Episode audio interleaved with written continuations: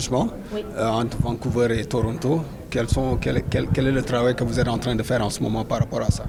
Bien, comme on sait, euh, depuis les quatre dernières années, c'est une situation euh, qui est euh, difficile au niveau économique.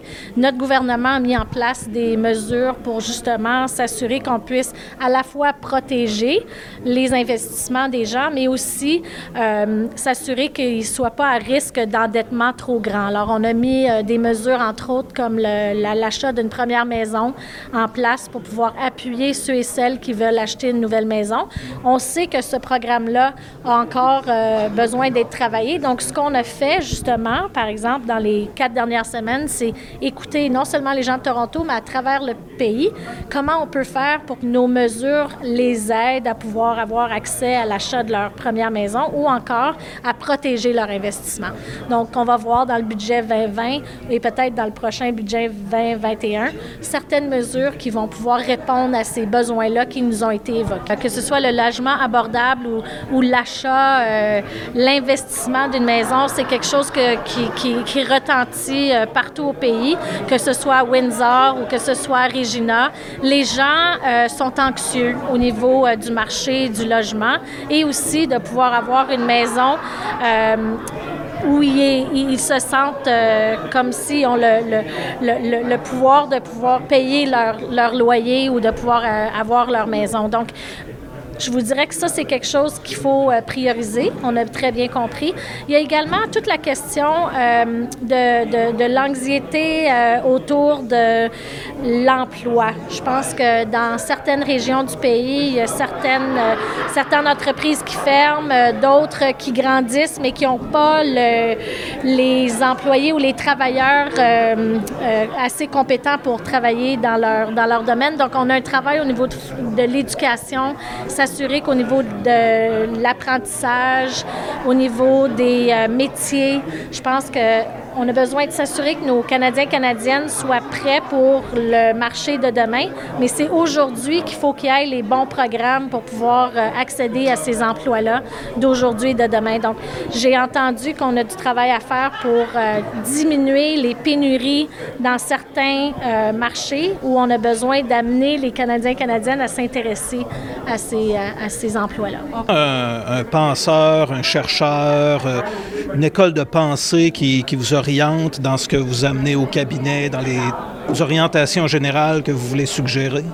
Bien, ce que je peux vous dire, c'est mon passage euh, dans la communauté, entre autres francophone, et, et dans, sur le terrain. C'est vraiment ça, mon, mon école, euh, qui fait en sorte que j'amène la réalité de ce que les familles vivent euh, quotidiennement. Je donne des exemples. À partir du secondaire, j'ai commencé à m'impliquer bénévolement, que ce soit au niveau de la santé, de l'éducation, au niveau de la justice sociale, même au niveau économique.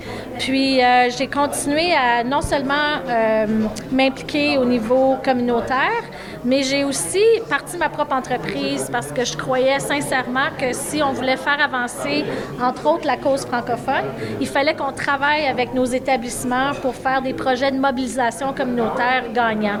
Donc, euh, j'ai fait euh, ce, travail-là. Puis, toute l'expérience que je suis allée chercher pendant plus de 30 ans a fait en sorte que ça a modelé vraiment ma, ma philosophie, ma façon de, de voir les choses que j'amène euh, au cabinet.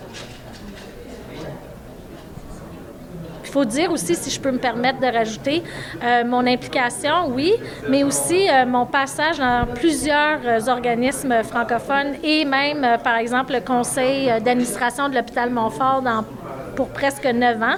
Tout ce bagage de connaissances au niveau de la gouvernance, puis des des droits des francophones, mais aussi des droits au niveau de la santé, ont fait en sorte que j'ai bien compris qu'il y a des façons de faire au niveau fédéral qu'on peut euh, aller améliorer. Puis c'est un peu mon mandat, c'est que je veux améliorer les choses, je veux faire une, différence pour euh, non seulement nos communautés, mais, mais les gens dans, dans, dans mon environnement. Et on sait que présentement, notre économie continue à croître et euh, qu'on a pu, ben, les Canadiens et Canadiennes ont créé plus d'un million d'emplois dans les quatre dernières années, mais on sait aussi qu'on a encore du travail à faire pour s'assurer que les gens de la classe moyenne aient des bons emplois. Donc, le gouvernement travaille de pair avec les gouvernements provinciaux, les municipalités et les Canadiens et Canadiennes à mettre en place des mesures qui vont permettre de vraiment mettre de l'avant cette prospérité-là. Alors, c'est tout un travail qu'on doit faire ensemble. Puis justement, avec euh, le fait que je suis en consultation pré-budgétaire, c'est un moment où maintenant on est à l'écoute des Canadiens et Canadiennes pour voir qu'est-ce qu'on veut voir dans notre budget, euh, le budget des Canadiens et Canadiennes, évidemment, euh, pour la prochaine année. Madame, c'est le mois de, le mois de noir. Et il y a une première génération, deuxième génération des, des Noirs qui viennent d'arriver. On a des jeunes qui ont maintenant 25, 30 ans, donc une première génération qui entre dans l'emploi et qui cherche travail.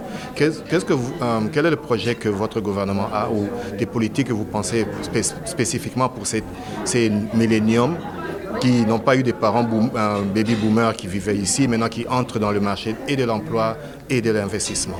Mais je vous dirais qu'il y a deux choses. Premièrement, euh, le gouvernement du Canada a mis de l'avant une nouvelle stratégie d'immigration francophone qui est vraiment réelle à ce qu'on regarde comment on fait pour amener euh, au Canada des gens qui sont qui sont qualifiés pour travailler dans le milieu économique, puis c'est des francophones. Donc, on, a mis beaucoup d'énergie, puis je pense qu'on est tous d'accord qu'on a un taux de 4,4% qu'on veut aller euh, chercher en immigration francophone.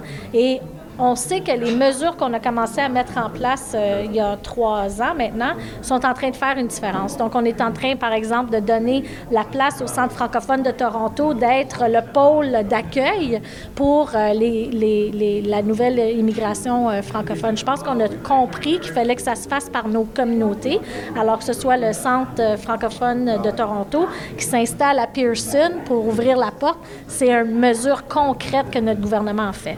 Pour les nouvelles générations, on sait qu'elles font partie, euh, évidemment, de nos communautés et euh, qu'il faut qu'on soit prêt à offrir des programmes comme, par exemple, à la Cité, à Boréal, des programmes d'études qui vont faire en sorte qu'ils vont être prêts pour le marché de l'emploi d'aujourd'hui et de demain.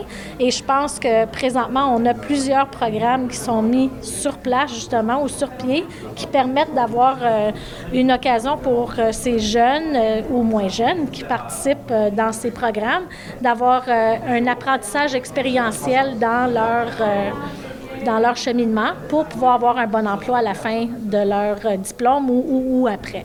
Donc ça, c'est des mesures qu'on fait pour appuyer des établissements comme le Collège La Cité, le Collège Boréal, Glendon et évidemment maintenant l'Université franco-ontarienne. Mais en termes de petite entreprise, puisque vous êtes dans, dans ces départements-là, est-ce qu'il y a des investissements particuliers pour ces c'est une, très bonne question. Je pense qu'on peut faire plus pour euh, encourager l'entrepreneuriat, la petite et moyenne entreprise pour euh, les jeunes.